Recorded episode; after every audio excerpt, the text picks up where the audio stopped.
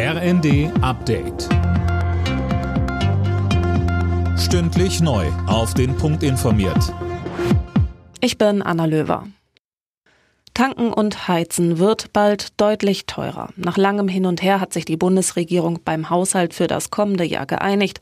Und der sieht unter anderem einen höheren CO2-Preis vor, Dirk Justus. Ganz genau, der soll auf 45 Euro pro Tonne steigen. Geplant waren eigentlich 40 Euro. Heißt, für Öl, Gas und Sprit müssen wir künftig mehr drauf zahlen. Außerdem ist eine Kerosinsteuer für Inlandsflüge geplant und auch Plastikverpackungen sollen besteuert werden. Die Schuldenbremse will die Ampel im nächsten Jahr wieder einhalten. Kanzler Scholz betonte aber auch, sollte sich die Lage in der Ukraine verschlechtern, könne die Regelung auch nachträglich ausgesetzt werden.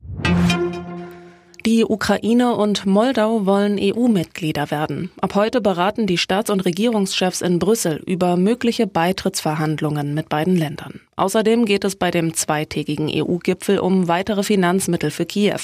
Ungarn hatte vorab mit einem Veto gedroht, dürfte den Plänen jetzt aber zustimmen.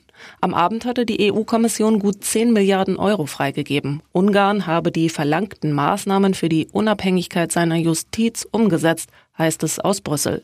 Weitere Themen sind der Nahostkrieg und die Migration.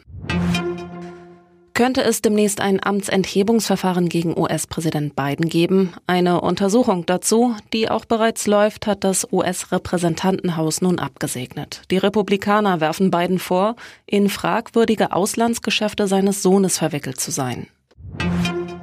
In der Fußball Champions League hat RB Leipzig mit 2 zu 1 gegen die Young Boys Bern gewonnen. RB war bereits vor der Partie sicher im Achtelfinale.